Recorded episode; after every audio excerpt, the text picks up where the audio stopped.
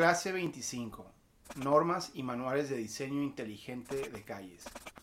Normatividad y promoción de diseños de calles que priorizan al peatón, la movilidad no motorizada y el transporte colectivo. Hola, pues bienvenidos de nuevo y estamos ahora eh, avanzando con este tema de movilidad y de movilidad sustentable. Y en la clase de hoy vamos a platicar sobre este concepto de, los manuales de diseño de calles sobre todo en temas de calles completas y, de calles eh, eh, pues orientados hacia el transporte eh, o hacia el peatón. Y lo primero es empezar de entender el reto actual o el problema actual. y pues parte de eso es que, como lo hemos platicado en muchas de las clases, hemos diseñado ciudades, especialmente calles, para, para los vehículos, para mover transporte motorizado lo más rápido posible. Ese ha sido el enfoque de gran parte de nuestra planeación y de la normatividad alrededor de todas las calles. Eso por un lado. Y por otro lado, mucho del, diseño eh, de, tanto de la manera en que conectan las calles como de cómo se ven las calles y se distribuyen eh, los espacios en las calles, termina siendo más orgánico eh, desarrollo en desarrollo. Entonces, aunque algunas calles estratégicas tienen más participación de la autoridad y de planificadores, eh, la mayoría de las calles, sobre todo calles locales y calles, dentro de fraccionamientos o desarrollos inmobiliarios, eh, pues van diseñándose y proponiéndose por equipos de, ese mismo desarrollador o ese este, eh, promotor inmobiliario. y entre ellos pues hay ingenieros, hay arquitectos, entran componentes de, promoción inmobiliaria, de paisajismo, de, mercadotecnia, o sea, para poder diferenciar su desarrollo al resto de los desarrollos. Y esto nos genera varios retos y vamos a, tratar de entenderlos para plantear una alternativa mucho mejor para, para este modo de transporte nuevo que queremos orientar. Entonces, lo primero es entender que estas calles están diseñadas por norma y por gusto, ambas para los autos para los automóviles. O sea, tanto el desarrollador que está desarrollando eh, un tipo de, fraccionamiento, ya sea vivienda o comercio, eh, está pensando en, que sus clientes principales van a llegar, ir y venir en, vehículo personal. Eh, sobre todo que esos son los que pueden gastar más, ¿no? Entonces muchos de estos centros comerciales o desarrollos inmobiliarios o fraccionamientos residenciales, pues si el promotor piensa que necesita eh, darle la máxima comodidad a sus clientes que van a llegar en automóvil, pues obviamente los diseños específicos y la distribución de la calle va a facilitar eso. Y mucho de esto también va vinculado a que eh, transmite este concepto de modernidad. O sea, como las décadas previas, algunas de nuestras ciudades, eh, en la medida que se modernizaban o urbanizaban, la ciudadanía percibía que esos desarrollos que tenían estacionamiento amplio y calles amplias, eh, eh, pues transmitían como ese sentido de prosperidad o de éxito. Entonces, eh, en sí ese, ese elemento subconsciente de mercadotecnia, pues hace que el mercado recompense mejor ese, ese modelo de desarrollo orientado hacia el automóvil desde la perspectiva del diseño de las calles. Pero si eso no fuera suficiente, o sea, nuestra normatividad eh, los reglamentos de construcción, los reglamentos de diseño, eh, todo esto también eh, nos obligaba, no nomás porque el mercado lo pedía, porque en muchas ocasiones podíamos haber visto algunas innovaciones y experimentos muy interesantes que no se dieron. ¿Por qué? Porque las normas, las regulaciones de, de la ciudad nos obligan a diseñar calles para automóviles. entonces, ¿qué significa esto? Primero pensar en que los que diseñan esas regulaciones, eh, y hay toda una carrera de ingeniería vehicular, ¿no? De ingeniería del transporte. Este, entonces es, es primero pues pensado desde la perspectiva del ingeniero, que lo que tiene como objetivo es mover la máxima cantidad de vehículos posibles eh, y a la máxima velocidad posible, o sea, con la menor cantidad de impedimentos o estorbos para incrementar ese flujo vehicular o esa capacidad de la calle de mover vehículos. Ese, ese es el gran elemento, ese es el gran determinante de muchas de esas carreras y de las regulaciones eh, eventualmente que se aterrizan a nivel local que predominaba en este discurso. Y, esa filosofía desde la perspectiva del corto plazo, pues requiere ciertos diseños em, que, que implican calles con carriles más anchos, más carriles, eh, radios de giro eh, de cierto tipo que faciliten o que, permitan que el vehículo eh, cambie de curso, cambie de calle, de vuelta, sin bajar la velocidad demasiado. Entonces eso agiliza la cantidad de autos que puedes mover por esa calle, ¿no? Todos esos componentes, todos esos análisis son los que, los que predominaron en las décadas pasadas. es la filosofía que se, se mm, terminó engranando en toda nuestra regulación y que hoy pues es parte del culpable del modelo que tenemos hoy, donde no solo no podemos eh, caminar y usar otros modos de transporte porque está todo diseñado para el vehículo o en gran parte diseñado para el vehículo personal, pero aparte el tráfico no se resolvió, la agilidad se colapsó eh, y esa teoría de, una alta eh, capacidad vehicular terminó siendo falsa debido a muchos otros componentes que hemos platicado, porque la ciudad sigue dispersándose, porque cada vez tenemos más personas, porque tenemos cuellos de botella y no hay ninguna manera de agilizar eh, en la hora de pico eh, esos cuellos de botella cuando todos tenemos que movernos por ahí en vehículo personal. Entonces hay una serie de componentes que ese análisis de ingeniería y de corto plazo consideraba que, que a largo plazo no funcionaron y eso pues es parte del, del reto que queremos hoy eh, romper paradigmas hacia un nuevo modelo este, con alternativas más creativas y más efectivas para el diseño de las calles.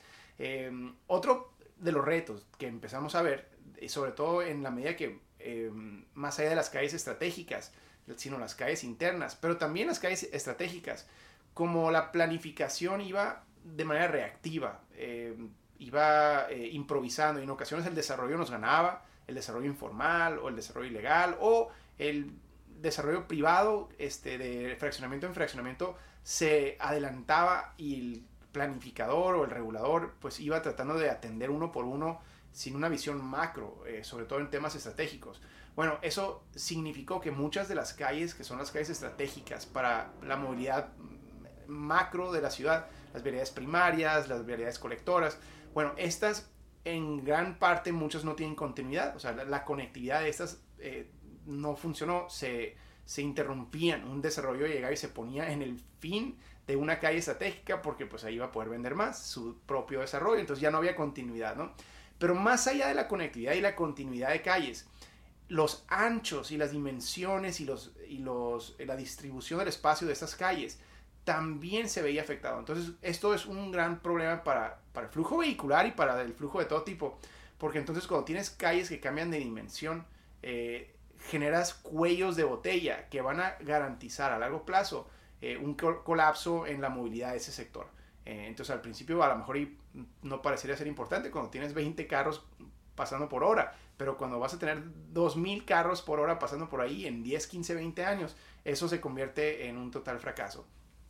Otro de los temas que esto implica es que entonces caminar es difícil. O sea, cuando tienes un diseño de ingeniería que busca la máxima comodidad para el automóvil, eh, donde los carriles son amplios y, la velocidad es alta, porque eso es bien importante. Entonces, caminar se convierte difícil o imposible, aunque dejemos banquetas, o sea, y, de repente queremos eh, regular una banqueta de un metro veinte, un metro cincuenta, un metro ochenta, cuando nos vemos ambiciosos. Aunque la dejáramos de 3 metros, que es el ideal a lo que vamos a estar promoviendo en muchas de las calles, eh, no va a funcionar cuando tu calle entera está diseñada para un flujo vehicular rápido. entonces, no importa el tamaño de la banqueta, cuando tus calles son diseñadas para el automóvil, caminar se vuelve eh, improbable o imposible y definitivamente peligroso o inseguro. Eh, y bueno, en otro, en otro tema, este mismo modelo de, de calles diseñadas para el automóvil y de alta velocidad significó calles sí peligrosas, pero también calles sin identidad. O sea, todas las calles parecían las mismas, de un país a otro país, de una ciudad a otra ciudad. Lo que cambiaba en ocasiones eran los colores las texturas o de los materiales. Pero la calle era una calle como cualquier otra calle eh, que movilizaba automóviles, porque como que encontramos un estándar internacional de ese tipo de calle que aparentaba ser la más cómoda para el vehículo eh, o para el automóvil. Entonces, pues nomás hicimos un copy-paste en todos los fraccionamientos, en todos los desarrollos, en todas las ciudades de estas calles sin identidad, este, y, donde el, gran, la gran identidad era el asfalto. O sea, esta plancha negra de asfalto eh, y también de los estacionamientos, o sea, la manera en que convive los centros privados con estas calles, bueno, es más asfalto, más asfalto. Entonces, este componente de asfalto era lo que imperó. Le agrego que a mucho de esto nuestros, eh, nuestros analistas de, protección civil, también pensando en no nomás cómo agilizar vehículos, sino cómo darle la máxima eh, accesibilidad a sus, a sus vehículos de respuestas de emergencia, de bomberas, de policías, o sea, también muchas de las regulaciones que incluimos en este, en este análisis era pensando en cómo va a llegar la bombera rápido y una bombera pues es un carro muy grande que tiene, necesita eh, radios de giro mucho más eh, generosos que, que, a lo mejor un vehículo pequeño o el peatón, definitivamente. Entonces le agregamos otro componente que hacía todavía más eh, orientado hacia la movilidad motorizada toda la ciudad entera, todas las calles de toda la ciudad, y hacía caminar mucho menos eh, atractivo y incrementando los, la cantidad de accidentes y de fatalidades, aunque quería atender eso para poder tener una mejor respuesta o tiempos de respuesta, lo que generamos es más, más accidentes, más fatalidades. Entonces fue un síntoma contradictorio de lo que se, de la intención pero sigue siendo parte del análisis. O sea, si queremos cambiar hacia nuevos tipos de clases, vamos a tener que eh, rediseñar la manera en que pensamos de todo esto. Y muchos de los ingenieros y de los promotores de este tipo de, de, servicios van a, van a sentir una amenaza muy grande contra la manera en que hacen ellos su servicio. Su servicio de llegar rápido en la bombera a, de punto A a punto B puede ser eh, el, el archenemigo de una calle diseñada para peatones.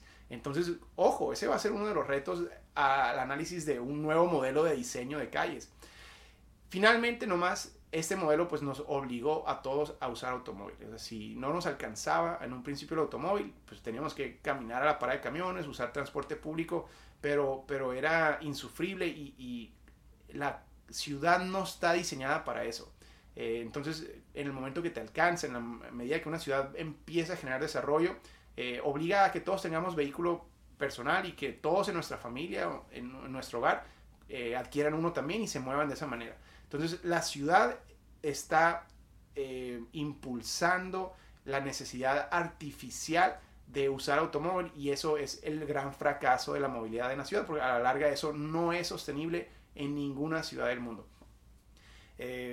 y, bueno, aquí entonces tenemos que pensar en nuevos modelos eh, que nos permitan sí darle lugar al automóvil, porque es una tecnología maravillosa, pero tenemos que repensar la manera en que nos movemos, como hemos platicado mucho de esto.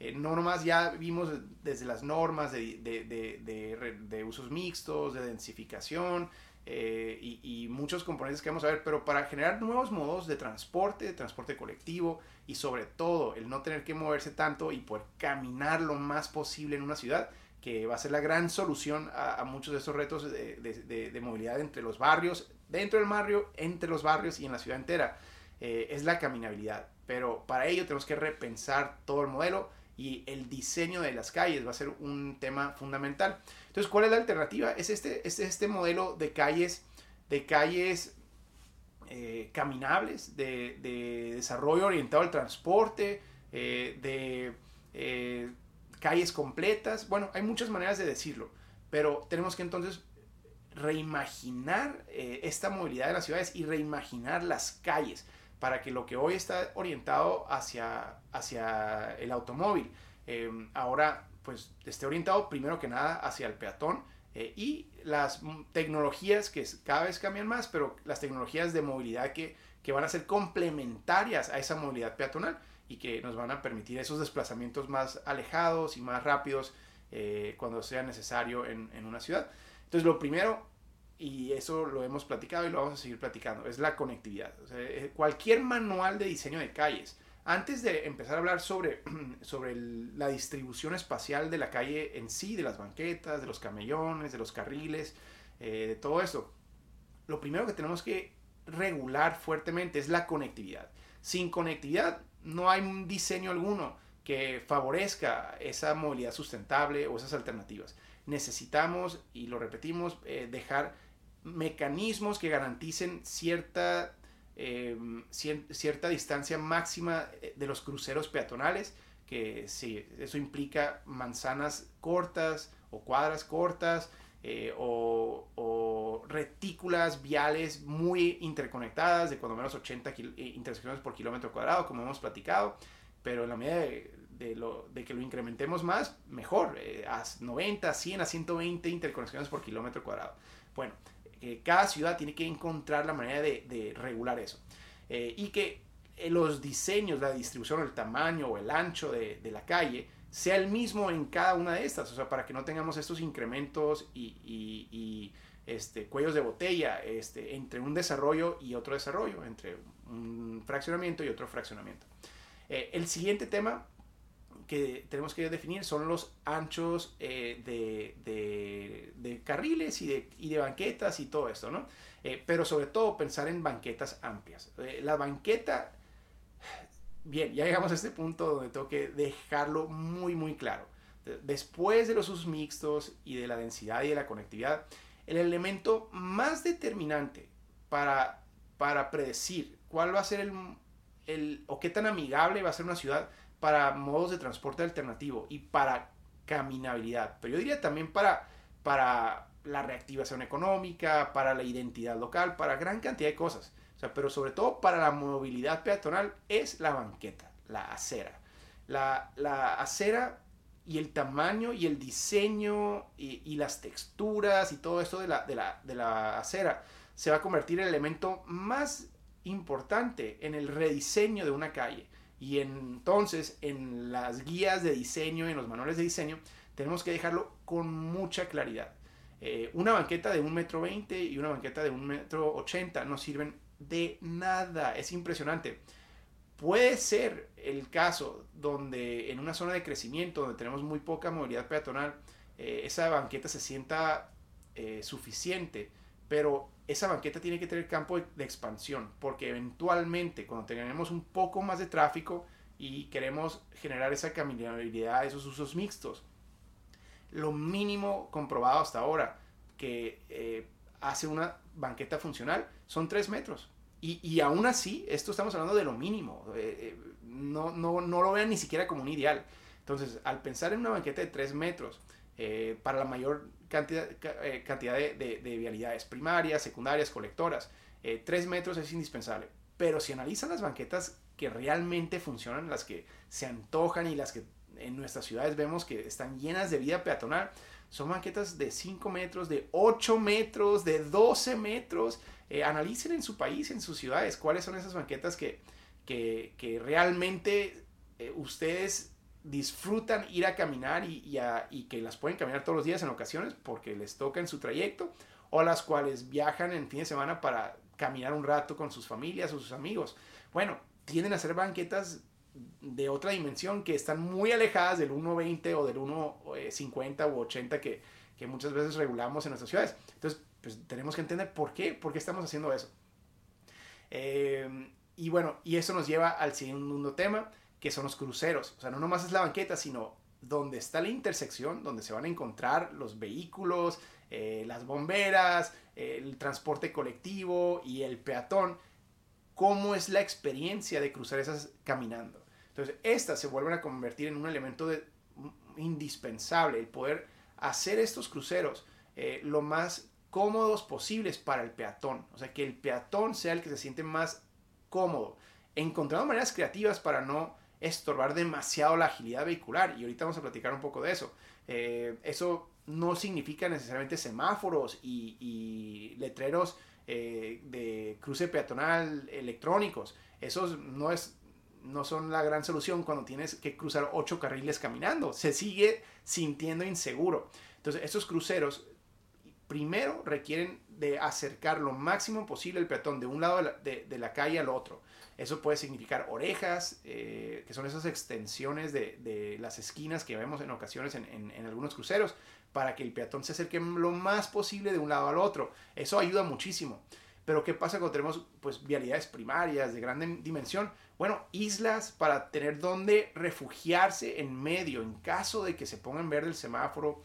Eh, en caso de que venga alguien eh, perdiendo control, algún tipo de, de, de, vehículo eh, sin frenos, por ejemplo, que el peatón se pueda refugiar en el centro de ese recorrido de una manera cómoda y segura, va a ayudar muchísimo. Entonces esas islas peatonales ayudan mucho. Bueno, hay gran cantidad de diseños que hay que analizar para nuestra ciudad, pero los cruceros seguros y peatonales se convierten en una necesidad importantísima para fomentar esta caminabilidad.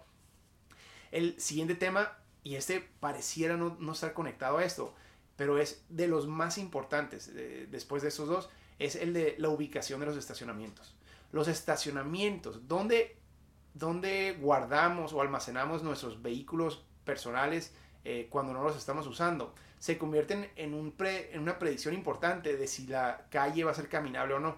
Entonces, ¿qué significa? Cuando tenemos estacionamientos entre el edificio y la banqueta, la banqueta se siente más expuesta y caminar, aunque tengamos banqueta de 4 metros, ya no se siente tan atractivo. ¿Eso qué significa? Lo primero es que tenemos que acercar el edificio a la banqueta. O sea, esa cercanía del edificio a la banqueta va a ser psicológicamente y también de manera práctica muy importante para fomentar la caminabilidad. Y entonces el estacionamiento tenemos que o esconderlo detrás del edificio para que no esté entre el edificio y la, banqueta y el peatón, tenemos que esconderlo atrás por callejones traseros, por estacionamientos escondidos, o tenemos que mandarlo a la calle. Y aquí eso es otro componente bien interesante, donde esas calles que tienen el estacionamiento eh, en batería eh, sobre la calle, em, o estacionamiento paralelo, ¿no? Eh, sirve como barrera de protección para la banqueta. Entonces, caminar en un lugar donde tienes vehículos protegiéndote del tráfico, que puede ser un tráfico rápido, entre, entre ese tráfico y, tú como peatón, tener esa línea es maravilloso. Entonces, esos lugares también aportan mucho la experiencia de la caminabilidad. Entonces, hay muchas maneras de, mm, regular la ubicación del estacionamiento, pero se convierte en un elemento clave de diseño que en ocasiones olvidamos y tenemos que recuperar esa gran prioridad. El siguiente tema es el paisajismo, o sea, no nomás el, uso de estacionamiento, sino la ubicación de los árboles también para la seguridad es importante. Entonces, si no tenemos vehículos de barrera entre el, carril de, automóviles y la banqueta, eh, una línea de árboles, sobre todo de árboles de suficiente grosor, también sirven como una barrera de protección para que en el caso de que un vehículo pierda eh, su, control, pues el, árbol funciona como esa protección, esa barrera contra tú y tu familia que van caminando. Eh, eso es subconscientemente lo entendemos y por eso disfrutamos más caminar en este tipo de calles. Pero entonces el árbol ya no está del lado del edificio, está del lado del carril, o sea, para servir como barrera. Y entonces tenemos que tener una línea de árboles, no uno cada 100 metros, sino una línea de árboles que funcione como, como una protección suficiente. Eso también en lugares muy calientes se convierte en un elemento importante para dar la, la, sombra y la arbolización adecuada. Esto también tiene beneficios eh, pues ambientales maravillosos en muchas ciudades y eh, beneficios paisajísticos. es darle identidad con cierto tipo de árboles, con una simetría, con una arquitectura bien planeada del espacio público.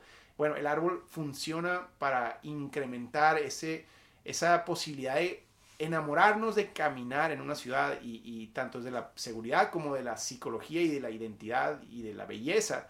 Eh, cumple una función importantísima. Por último, eh, habíamos mencionado el tema de los cruceros. Bueno, en el diseño de calles eh, con diseño inteligente, así les estamos diciendo, eh, y, el instinto es pensar en las tecnologías y en los semáforos y en todas estas cosas que, que sí pueden jugar un rol importante para, para no estar ahí, digamos, cuando uno maneja y una ciudad donde todos o casi todos todavía manejamos eh, vehículo personal, pues el tener un semáforo que tenga sensores y que pueda predecir eh, o pueda eh, cambiar de color cuando, cuando sea necesario, eso va a ahorrar mucho tiempo y mucho, mucho combustible. Eso es muy bueno, ¿no? eso es muy importante.